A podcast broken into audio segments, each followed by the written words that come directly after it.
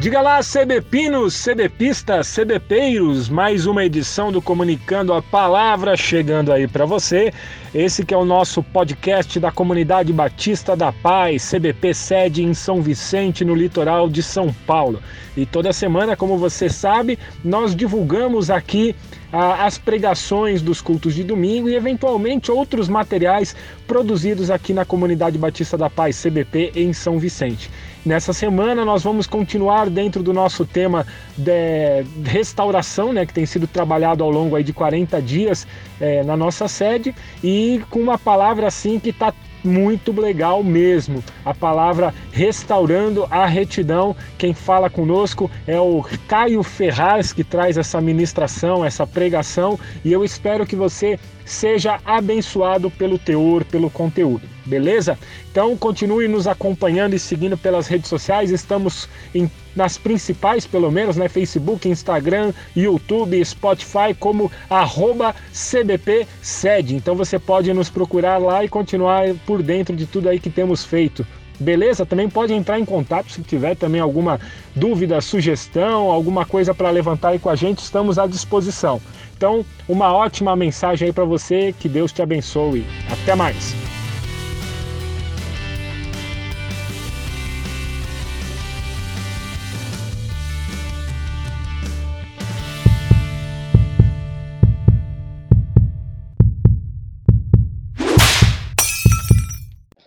Hoje nós daremos sequência na série de exposições no livro de Neemias. Tem sido realmente um tempo muito bom aqui na igreja. Antes de iniciarmos o nosso, a nossa leitura, é, eu gostaria que você abrisse a sua Bíblia em Neemias, capítulo 5. Nós leremos do versículo 14 ao versículo 19. No capítulo 6, nós continuaremos e leremos do versículo 1 ao versículo 14. E antes de nós entrarmos no texto, eu gostaria de refrescar sua memória, desde o capítulo 1 até o versículo 13 do capítulo 5. Eu não vou saturá-los tanto de informações, pois nós já temos tido muito contato com o conteúdo histórico e cultural desse livro. Mas gostaria de lembrar que no capítulo 1, o personagem principal, Neemias, relata o período onde está localizado essa narrativa. Ele está dizendo lá que no ano de Quisleu, desculpa, no mês de Quisleu, que é entre outubro e novembro aproximadamente, do reinado de Ataxerxes.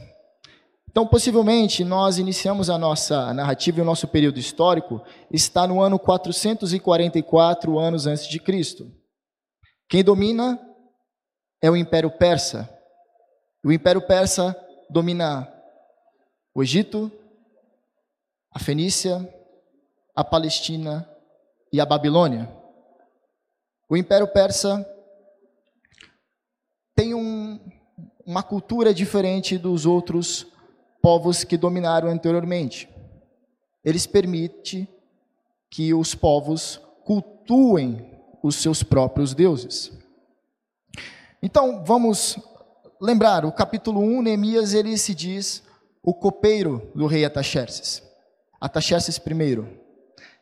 Ele trabalha servindo o vinho e provando a bebida do rei. Ele diz ainda que recebeu notícias acerca da cidade dos seus antepassados. Quem trouxe essa notícia foi seu irmão Hanani, Neemias fica muito entristecido, pois não eram boas notícias. Os muros estavam destruídos e os portões estavam queimados. Havia grande opressão e humilhação, e o povo de Jerusalém sofria por isso. Neemias, então, ao receber essa notícia, ora e jejua. E essa oração, a quem ele diz orar ao Deus dos céus, dura aproximadamente quatro meses. Até que no capítulo 2, Neemias, ele tem um encontro com o rei. O mês agora é o mês de Nissan, entre março e abril. Possivelmente o ano novo persa, o período das chuvas, o período onde há colheita de linho e de cevada. Neemias está triste, o seu semblante está entristecido. E o rei percebe e o questiona, porque seu rosto está assim. Neemias teme, ele era um servente. Bem no ano novo persa, alguém triste ia acabar estragando a festa do rei. Neemias responde: ele havia orado, ele havia se preparado para aquele momento. Então, ele responde ao rei da seguinte maneira: Como não poderia estar triste? Se a cidade onde os meus antepassados estão enterrados está destruída, os muros estão destruídos e os portões estão queimados. Neemias está dizendo que a cidade dos seus antepassados está tendo uma grande crise uma crise civil, social, política, uma crise econômica, uma crise na justiça. O rei, Ataxerxes, o pergunta: O que queres que eu faça? O que me pedes agora? Neemias já sabia o que queria. Ele diz assim: Me envie ajudar me envie para eu reconstruir a cidade dos meus antepassados, onde estão sepultados os meus antepassados. O rei, ao receber essas informações e percebendo que aquele que o servia estava entristecido, questiona quanto tempo ele ficaria fora. Eles acertam um prazo e Neemias recebe a aprovação. Neemias poderia voltar para Jerusalém e reconstruir as muralhas, reconstruir a cidade, reconstruir os portões. Mas Neemias pede mais. Ele pede, pede algumas cartas, cartas para serem entregues aos governadores do outro lado do Eufrates, do rio. Porque nós estamos falando onde que Neemias estava em Suzã, onde hoje atualmente é o Irã.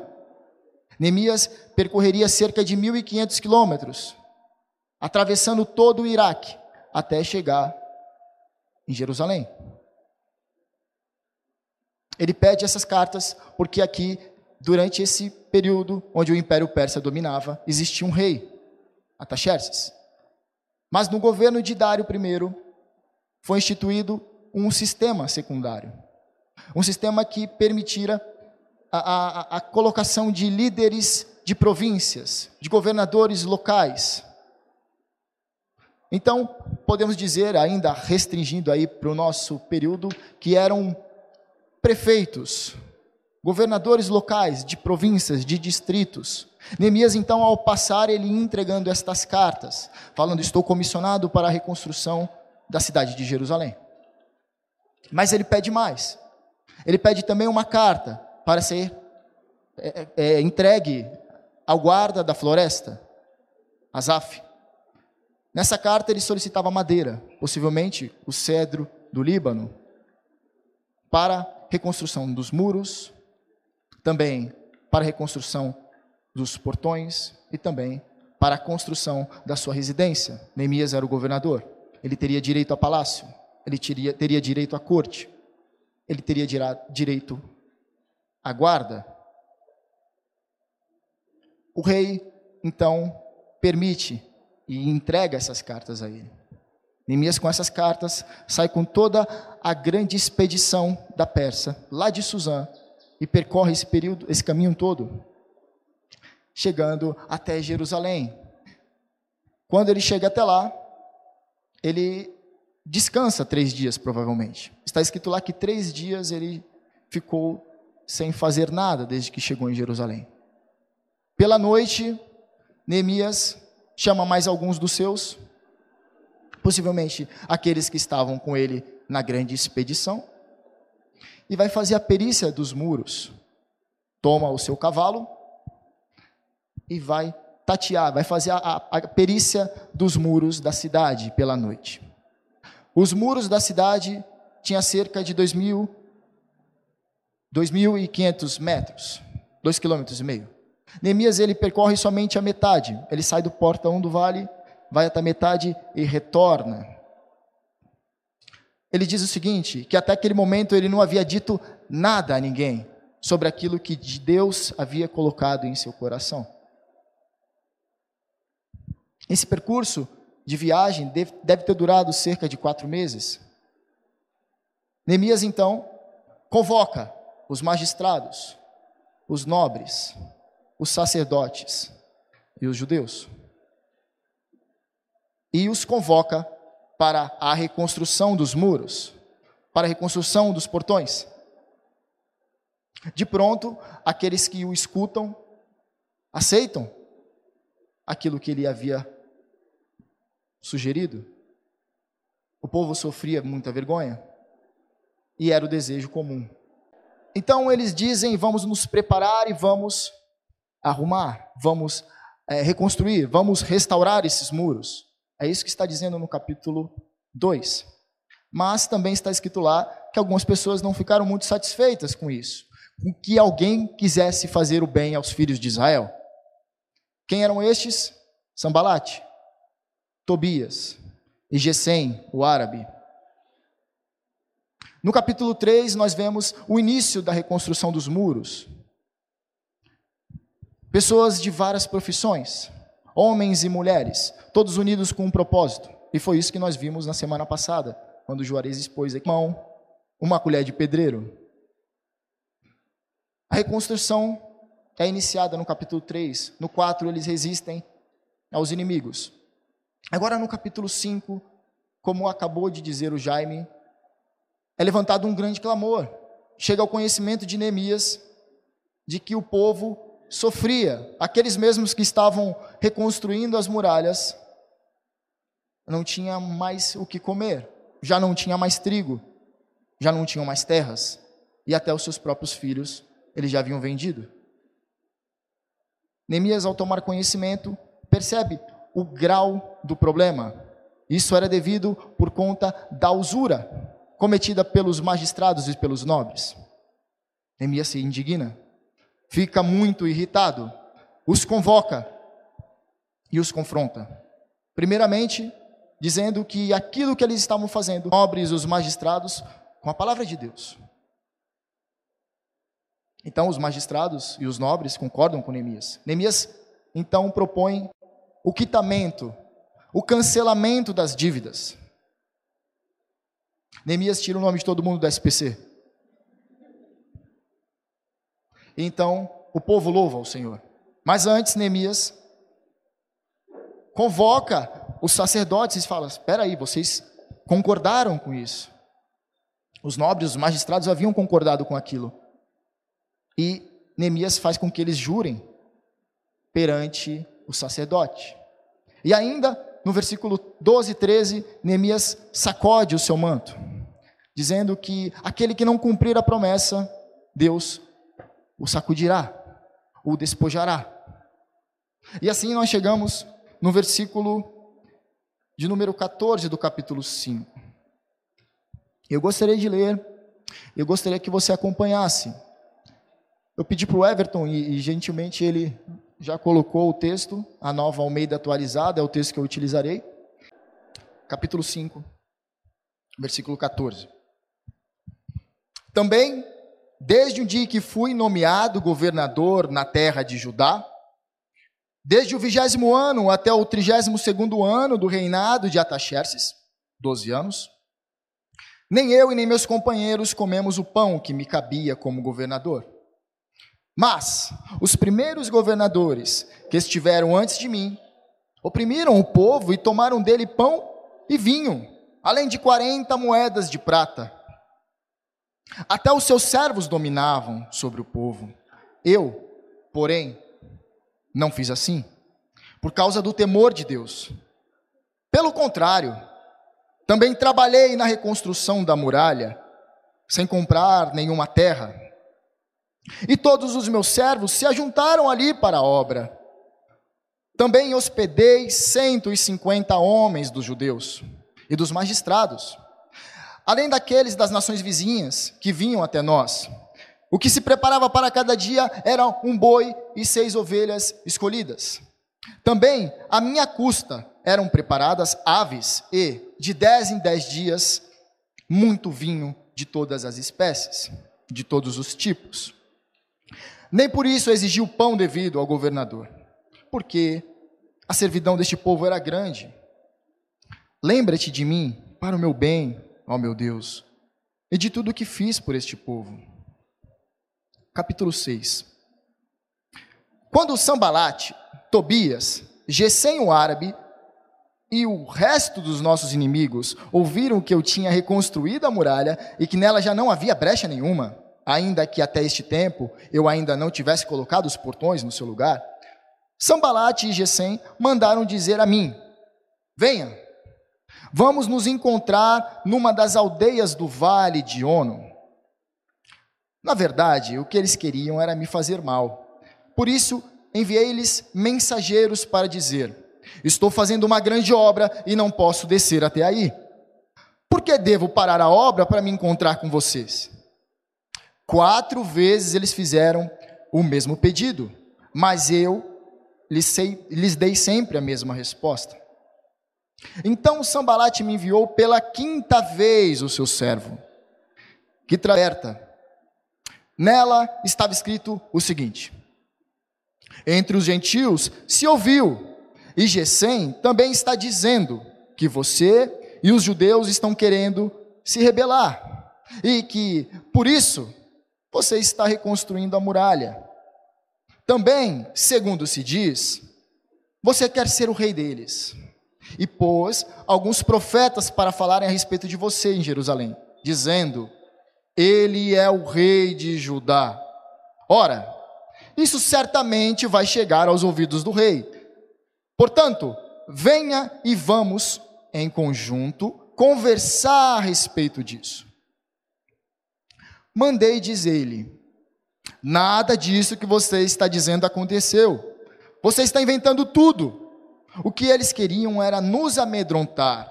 Eles diziam: as mãos deles largarão a obra e ela não será concluída. Agora, pois, ó Deus, fortalece as minhas mãos quando fui à casa de Semaías, filho de Delaías, filho de Metabel, que estava impedido de sair de casa, ele me disse: Vamos nos encontrar na casa de Deus, dentro do templo. Vamos fechar as portas do templo, porque virão matar você. De noite eles virão matar você. Porém eu disse: Você acha que um homem como eu fugiria? Alguém como eu entraria no templo para salvar a vida? De maneira nenhuma entrarei. Então percebi que não era Deus quem o tinha enviado, mas que ele falou tal profecia contra mim, porque Tobias e Sambalate o haviam subornado. Para isto o subornaram, para me amedrontar e para que fazendo isso eu viesse a pecar, para que pudessem atacar a minha reputação e me afrontar. Lembra-te, meu Deus, de Tobias e de Sambalate, segundo as coisas que fizeram, e também da profetisa Noádia, e dos outros profetas que quiseram me amedrontar. Retidão é característica daquilo que é reto, daquilo que não tem desvios, daquilo que é justo.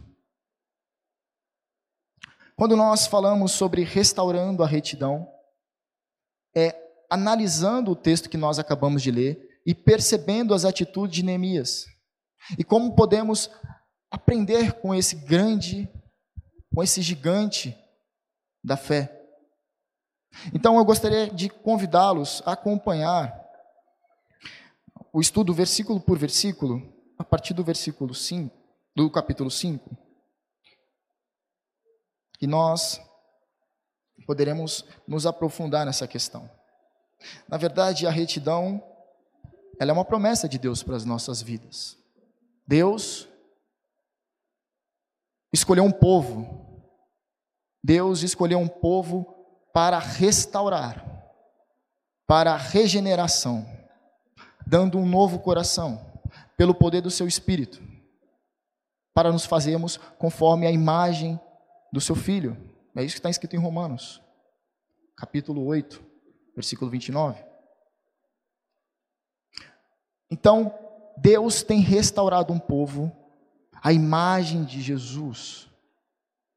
E isso implica um caráter moldado igual do mestre. Portanto, embora Neemias fosse um homem pecador, e como disse o Juarez na final, no finalzinho da pregação dele, que nós temos um líder perfeito, nós temos a resposta do líder perfeito, eu gostaria que você analisasse as características desse líder, Neemias, que era imperfeito, mas que pode contribuir muito com o nosso crescimento e a restauração da nossa retidão. Vamos ler no versículo 14 e o versículo 15. Neemias aqui ele parece estar se comparando com os governadores. Parece não, de fato ele está. Ele diz assim: Também desde o dia que fui nomeado governador na terra de Judá, desde o vigésimo ano até o trigésimo segundo ano do reinado de Ataxerxes, doze anos, nem eu e nem meus companheiros comemos o pão que me cabia como governador. Neemias, primeiramente, ele está dizendo que desde o primeiro dia até o último dia que ele foi nomeado governador, ele não comeu do pão que era devido como governador. Por que ele está dizendo isso? Porque no Império Persa, os governadores, os sátrapas, eles podiam tirar para si, além daquele imposto, que era o imposto anual, que seria endereçado ao tesouro do rei da Pérsia, eles podiam também tirar para eles algo, um imposto. Alguns historiadores dizem que eles tiravam, de fato, impostos anuais para o tesouro deles. O pão, então, o alimento, era algo que era permitido, era um benefício do governador. Mas Neemias diz aqui que não quis este benefício. Nem ele e nem os seus companheiros. Mas ele diz no versículo 15: Mas os primeiros governadores que estiveram antes de mim Oprimiram o povo e tomaram dele pão e vinho, além de 40 moedas de prata. Até os seus servos dominavam sobre o povo. Eu, porém, não fiz assim por causa do temor de Deus. Os governadores que estiveram antes de Neemias, além de tomar o pão, eles tomavam também o vinho e também 40 moedas de prata. Neemias diz o seguinte: que até os servos deles dominavam sobre o povo. Até os servos dos governadores oprimiam o povo. Neemias diz que, porém, ele não fez assim, por causa do temor de Deus. Por quê? O que é temor de Deus? Resumidamente, temor de Deus é reconhecer a Deus como supremo Criador e justo juiz e reverenciá-lo como tal Neemias ele sabia que o oitavo mandamento do Decálogo está escrito assim: não furtarás, que de maneira mais ampliada proibia a usura, a opressão e a corrupção. Neemias, ele não faz como aqueles governadores anteriores, porque a lei de Deus não permitia. Embora o errado fosse considerado certo, embora os homens tivessem colocado algo acima daquilo que Deus já havia instituído, Neemias fala o seguinte: a lei, a palavra do Senhor está acima de qualquer interpretação ética do homem. Neemias então aqui ele rompe e a gente observa que ele vai além. Versículo 16. Pelo contrário, também trabalhei na reconstrução da muralha, sem comprar nenhuma terra. Opa, Neemias ele não pega o benefício para ele. Além disso, ele trabalha. Ele e os seus servos. Neemias tinha um poder de influência. Apesar daqueles que o serviam provavelmente serem persas, Neemias ele influencia. Apesar de saber o que era o errado e não praticar, Neemias influencia aos outros a não praticar. E ainda os colocam para trabalhar. E ainda ele diz que nem ele nem seus servos adquiriram terra alguma. O que isso quer dizer? Em 2012, quando ficamos sabendo que o Brasil sediará, sediaria uma Copa, e haveria um estádio, uma arena muito grande em Itaquera, aqueles mesmos que promoveram a Copa do Mundo e lutaram para ter um, um estádio, uma arena em Itaquera, eles mesmos compraram terras ali por perto. Eles sabiam que as terras iriam valorizar muito. Então o que eles fizeram? Vamos comprar. Quando construir a arena, vai, vai valorizar, a gente vai lucrar.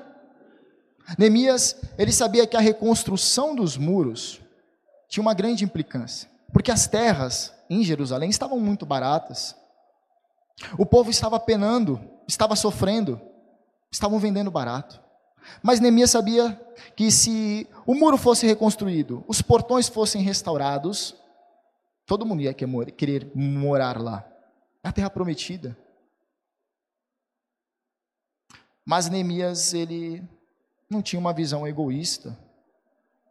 Neemias não tinha uma visão de investimento no futuro dele. A missão de Neemias era a missão de Deus.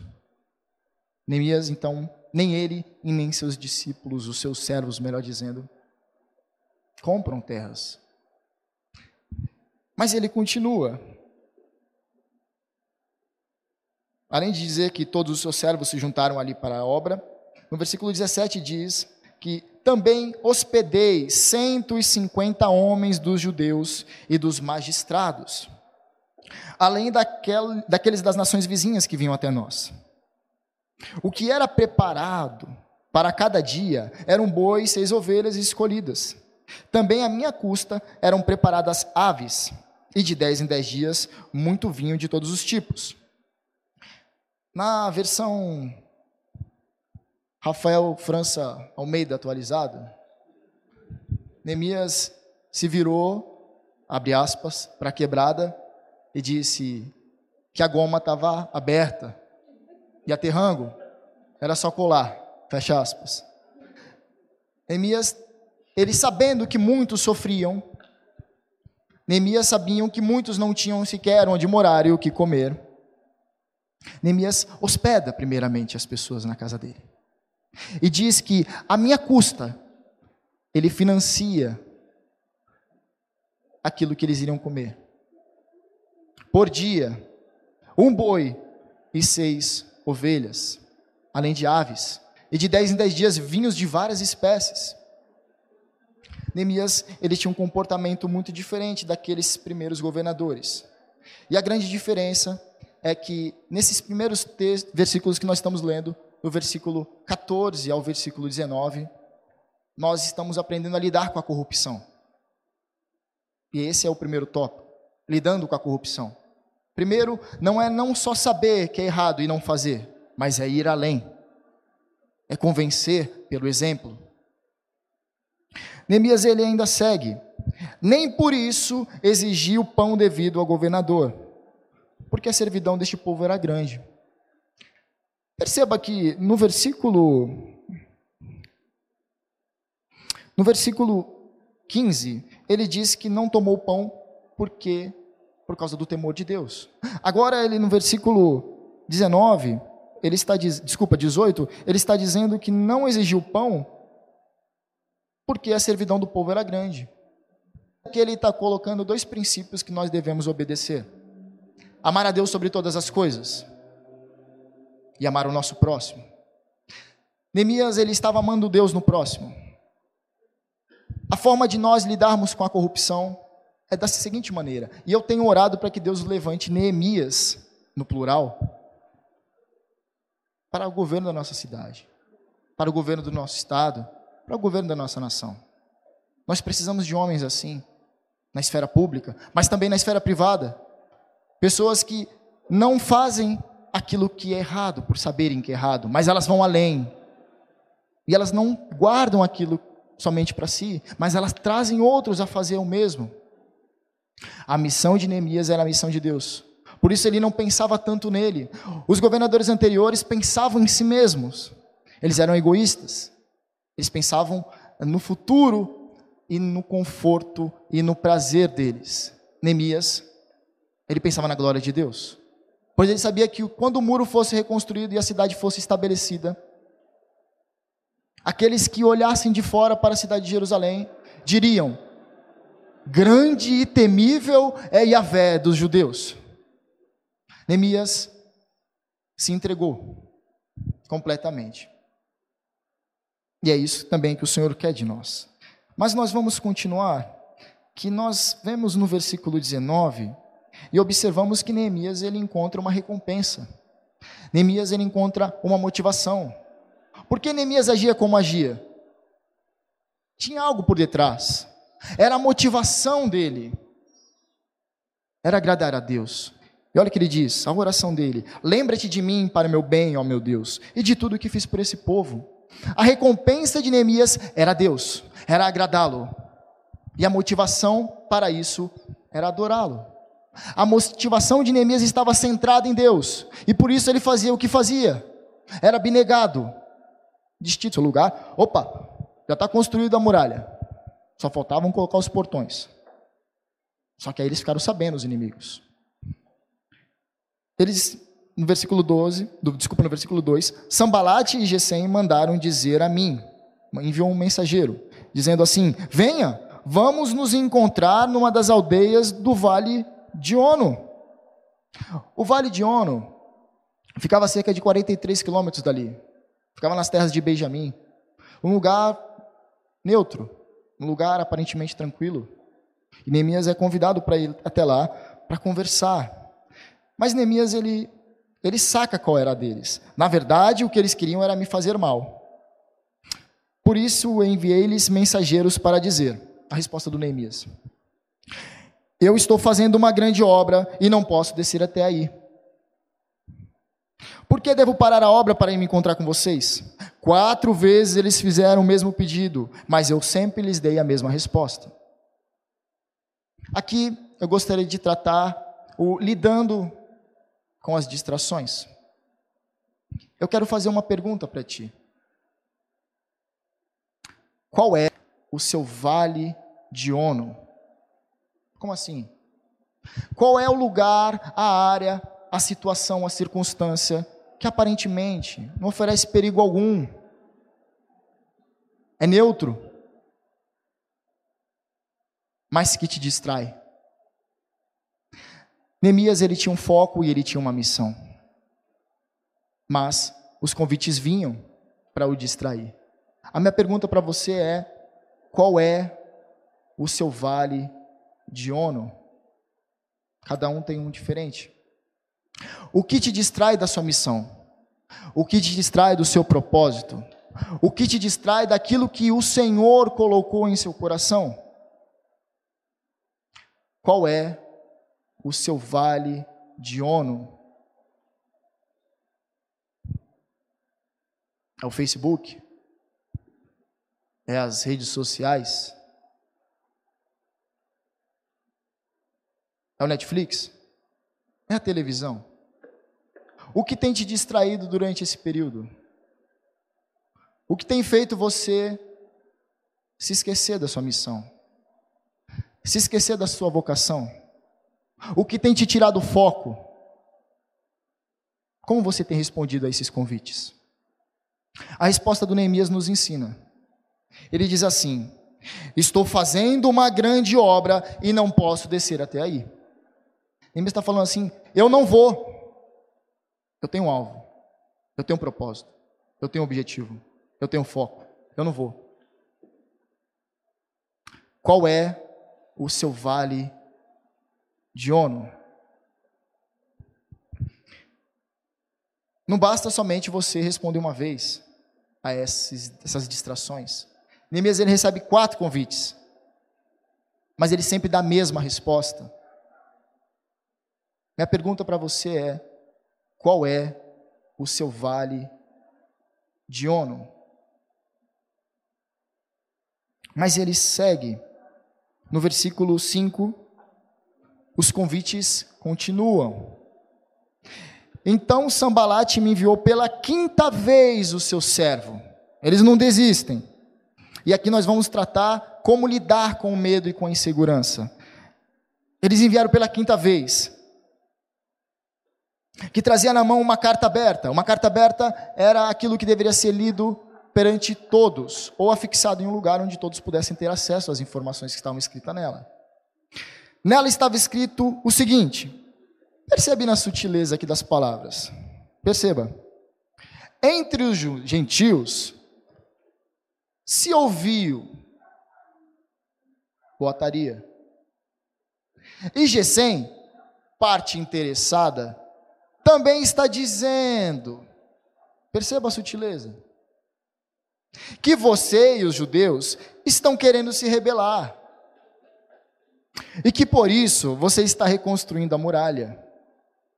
Também, segundo se diz, segundo se diz, você quer ser o rei deles. E pôs profetas para falar a respeito de você em Jerusalém, dizendo: Ele é o rei de Judá.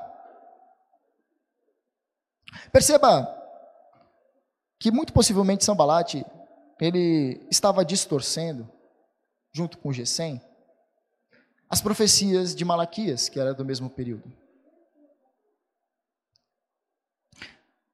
Continuando a, o, o conteúdo da carta, ele fala assim: Ora, isso certamente vai chegar aos ouvidos do rei. Ameaça. Portanto, venha agora e vamos, em conjunto, conversar a respeito disso. O conteúdo da carta era bem diplomático, era bem sutil. Ameaças com boatos, aquilo ali poderia chegar no ouvido do rei. Rei Ataxerxes era o que mandava em cerca de 45% da população mundial da época. Eles queriam amedrontar Neemias. Eles queriam deixar temeroso. Mas ele responde da seguinte maneira: Mandei dizer-lhe: Nada disso que você está dizendo aconteceu. Você está inventando tudo. De pronta, ele já rebate. Isso é mentira. Isso não existe. Neemias não se desestabiliza. Neemias não se choca. Neemias tinha consciência tranquila. E ele se vira, penso eu no versículo 9, para os judeus e responde assim: O que eles queriam era nos amedrontar. Eles diziam: As mãos deles largarão a obra e ela não será concluída. Então ele ora: Agora, pois, ó Deus, fortalece as minhas mãos. Eu gostaria de perguntar para você que tem sofrido com insegurança e com medo. O que tem te causado medo? O que tem te deixado sem dormir? O que tem tirado o seu sono? São as dívidas? são os sonhos que parecem que foram destruídos durante a pandemia. Neemias ele estava diante de um perigo iminente. Caso essas informações chegassem aos ouvidos do rei e o rei suspeitasse que de fato aquilo ali era verdade, certamente não somente Neemias seria exterminado, mas todo o projeto que estava envolvido na reconstrução de Jerusalém. Neemias conhecia o rei, era copeiro, mas Neemias conhecia uma autoridade superior. Neemias conhecia o Rei dos Reis, o Senhor dos Senhores. Neemias conhecia o Senhor soberano das nações. Neemias conhecia aquele que é o supremo criador e justo juiz. Neemias conhecia aquele que é soberano sobre tudo e todos. Neemias conhecia aquele que não é o Senhor somente da igreja, mas de todas as esferas. O Senhor de toda a realidade. Por isso Neemias ele ora. Por isso Neemias busca as forças. Por isso Neemias, sabendo a missão que Deus havia colocado no coração dele, fala: Senhor, capacita-me fortalece-me, fortalece as minhas mãos. Como você tem lidado com os seus medos, com as inseguranças? Com foco na sua missão. Agora nós temos outra situação, e é a última, E eu gostaria de colocar como tópico lidando com as tentações. Quando fui à casa de Semaías, filho de Delaías, filho de Metabel, que estava impedido de sair de casa, por que ele estava impedido de sair de casa? É algo curioso aqui no texto. Esse citado era um sacerdote. Muito possivelmente ele estava impossibilitado de sair de casa, porque ele estava em transe profético. Ele ia trazer uma mensagem de Deus para o governador Neemias. E olha o que ele diz. Ele me disse: Vamos nos encontrar na casa de Deus, dentro do templo. Vamos fechar as portas do templo, porque virão matar você. De noite eles virão matar você. Opa, peraí. Neemias era conhecedor da lei de Deus. Neemias ele conhecia a palavra de Deus.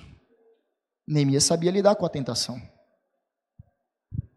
Neemias sabia que em Levíticos proíbe a entrada dos leigos no templo, no Santo dos Santos. O interior do templo não era um lugar dele, e ele sabia disso. E ele responde da seguinte maneira: Você acha que um homem como eu fugiria? Primeira pergunta retórica. Neemias está perguntando assim: Você acha que um governador corajoso como eu você dê essa pressãozinha? A segunda pergunta retórica. Alguém como eu entraria no templo para salvar a vida? Opa, segunda pergunta do Neemias, ele está falando: um servo de Deus que conhece a sua palavra, como eu, você dê a isso? De maneira nenhuma entrarei. Eu gosto muito desse versículo, porque Neemias está dizendo assim: eu prefiro morrer eu prefiro arriscar a minha própria pele, eu prefiro arriscar a minha própria vida do que pecar contra o Senhor, o meu Deus. Isso para mim é muito forte. Isso para mim me impacta. Mexe comigo. Preferir arriscar a própria vida do que cometer um pecado. Para salvar a pele, para fugir do perigo. E aí ele responde, ele continua no versículo 12: Então percebi que não era Deus quem tinha enviado.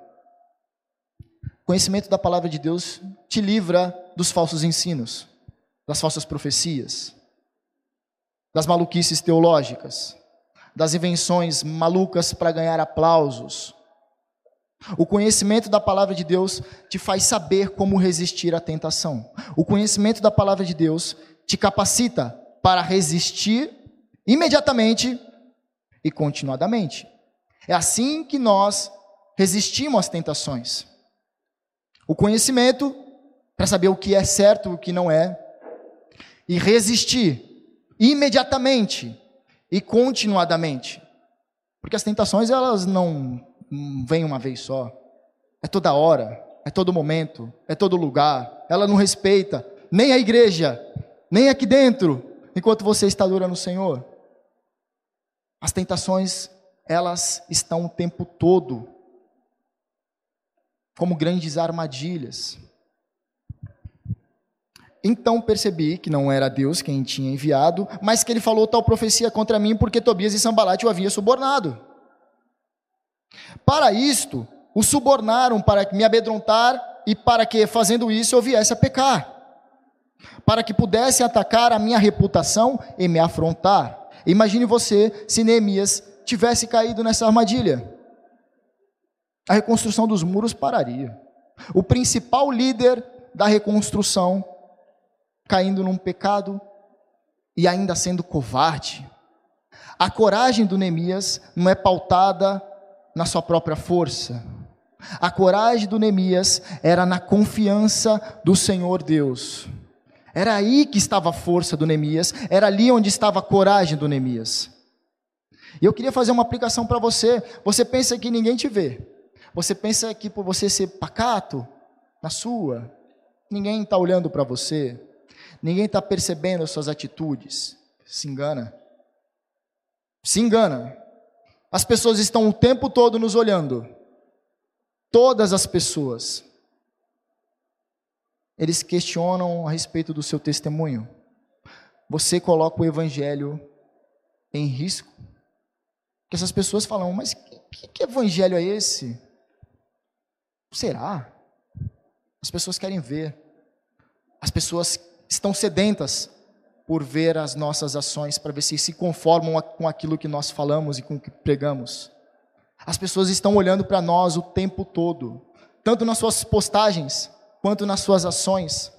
Quando você vai comprar pão na padaria, as pessoas estão te olhando. Parece que não. Parece que ninguém está te observando. Mas estão. Aqui nós leremos o último versículo. Neemias ora, e como disse o Juarez, é uma oração imprecatória. E oração imprecatória é aquela amaldiçoadinha de leve que ele falou, né? Estou dando aquela amaldiçoadinha de leve. Mas observe essa oração. Lembra-te, meu Deus, de Tobias e Sambalate. Fizeram. E também da profetisa Noádia. E dos outros profetas que quiseram me amedrontar. Primeiramente, primeiro falso profeta não foi o único. Houveram outros, incluindo uma profetisa que tentaram amedrontar Neemias. Mas Neemias era um homem de oração. Neemias conhecia a palavra do Senhor. Neemias conhecia o seu Deus. E quando eu fico falando sobre conhecimento, conhecimento, conhecimento, não é abstração teórica, não é você saber um conjunto de doutrinas, não é você saber algumas respostas teológicas inerentes à fé, não é isso. A Escritura não faz separação entre conhecimento e obediência. Conhecimento de Deus é obediência. Conhecimento de Deus é submeter ao seu senhorio. Pois até os demônios conhecem as doutrinas, conhecem a exposição. Eu gostaria de antes de fazer uma ilustração. Uma ilustração do Joãozinho. Um menino muito travesso, Joãozinho. Joãozinho era bagunceiro. Pensa no menino bagunceiro. Maroto. Os pais já não sabiam mais o que faziam com o Joãozinho. Não é o nosso Joãozinho, não. Uma criança. Não sabiam mais o que faziam com o Joãozinho. Então, Joãozinho ia com os seus pais para a igreja. Todos os domingos estava lá. Mas os pais não viam mudança, não viam mudança no Joãozinho. Bagunceiro, menino, terrível, bagunçava na escola. Então os pais, conversando entre eles, dizem assim: vamos falar com o pastor. Vamos ver que se ele faz alguma coisa, esse menino não tem jeito. E converso com o pastor. O pastor diz assim: tá bom, tragam ele aqui no meu gabinete. E eu vou colocar temor de Deus nesse moleque. Ele vai saber o que é temor de Deus. Esse moleque vai sair aqui endireitado. Vai sair retinho. Então, no dia marcado, o pastor coloca a cadeira e uma cadeira na frente coloca sentado o Joãozinho. O Joãozinho não sabia nem o que estava fazendo ali. Ele olha para o Joãozinho e diz: Joãozinho, onde está Deus na sua vida? Joãozinho, onde está Deus na sua vida, Joãozinho? Você não tem temor de Deus? Onde que está Deus na sua vida? Joãozinho, onde está Deus na sua vida? Joãozinho ficou apavorado. Saltou a janela, saiu correndo para sua casa. Entrou correndo, abriu a porta do quarto onde o irmão dele estava, falou: "Mano, me ajuda". Deus sumiu e estão falando que fui eu que sumi com ele.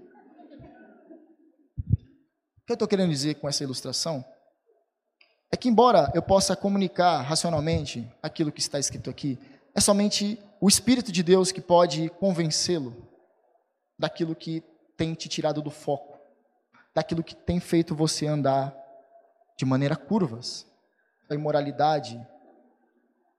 Como você tem lidado com os seus medos e com a insegurança? Como você tem lidado com as tentações?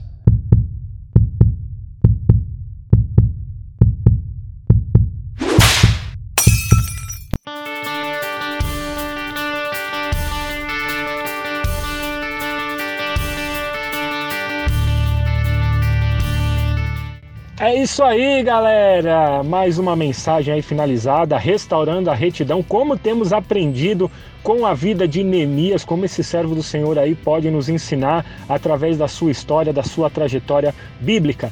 E dessa vez temos aí lições, aprendemos a lidar com inimigos, com distrações, com o medo, com oposição, aprendemos a lidar com tanta coisa que a nossa vida aí seja realmente pautada nos princípios bíblicos e que possamos cumprir aquilo para o qual o Senhor nos chamou. Então continue acompanhando aí, arroba CBPCED as nossas novidades e qualquer coisa entre em contato. Então que Deus continue te abençoando poderosamente, tá certo? Um abraço e tchau!